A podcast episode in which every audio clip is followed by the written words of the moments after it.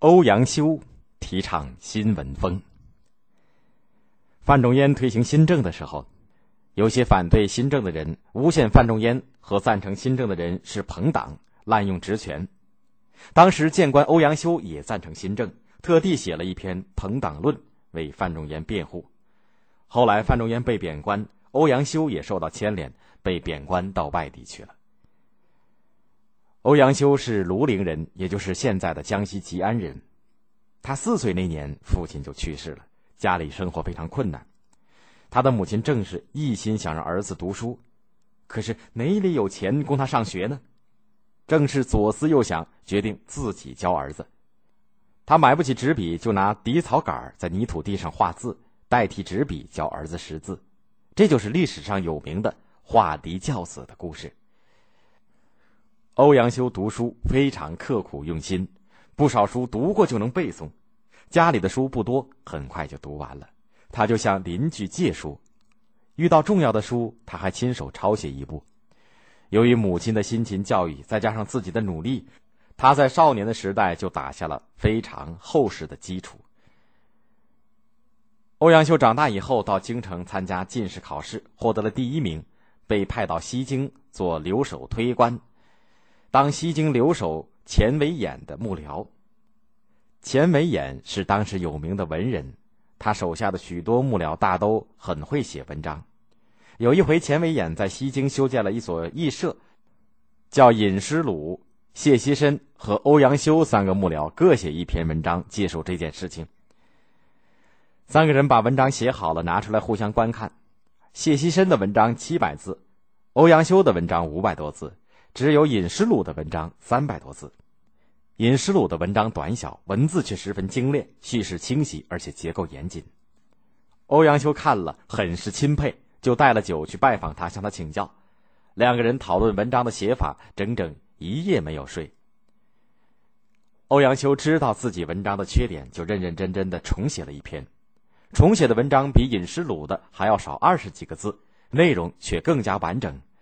尹师鲁看了以后，不由得对人称赞欧阳修说：“欧阳修进步真快，简直是一日千里。”欧阳修总结自己的写作经验说：“写文章要三多，看得多，做得多，还要跟别人商量多。”欧阳修写文章非常严肃认真，每当他写好一篇文章，就贴在墙壁上，不管是坐着还是躺下来，随时都可以看到并加以修改。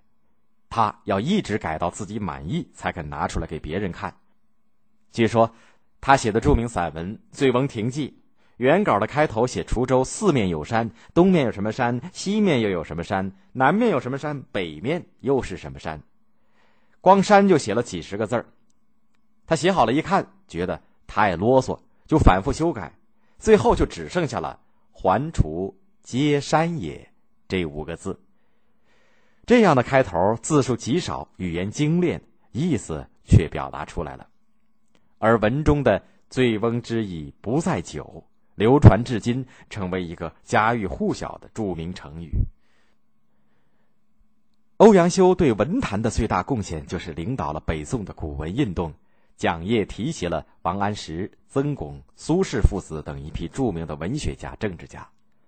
唐代韩愈、柳宗元倡导的古文运动，在文学革新方面取得了很大的成就，但是到了晚唐的时候，讲究形式、内容空虚的文风重新又风靡一时。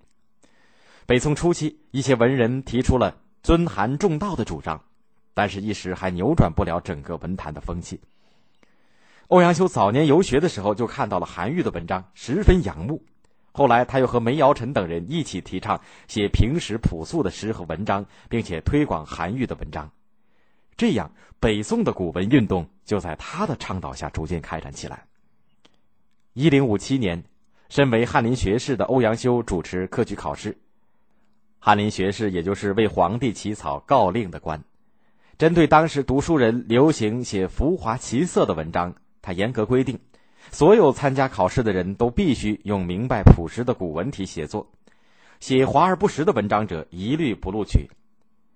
对参加考试的苏轼的文章，他大力赞赏，并列为第二。从此，宋代文坛的风气有了较大的改变。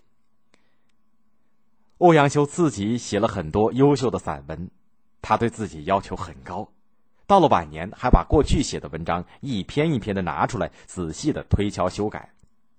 他的夫人劝阻说：“为什么这么吃苦呢？你又不是学生，难道还怕先生责怪吗？”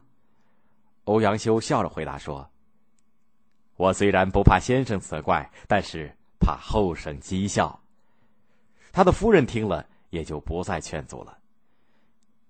除了散文，欧阳修的诗词也都写得很出色。他还是一个优秀的历史学家，他著有两部历史著作，一部是和别人合著的《新唐书》二百二十五卷，另一部是七十四卷的《新五代史》。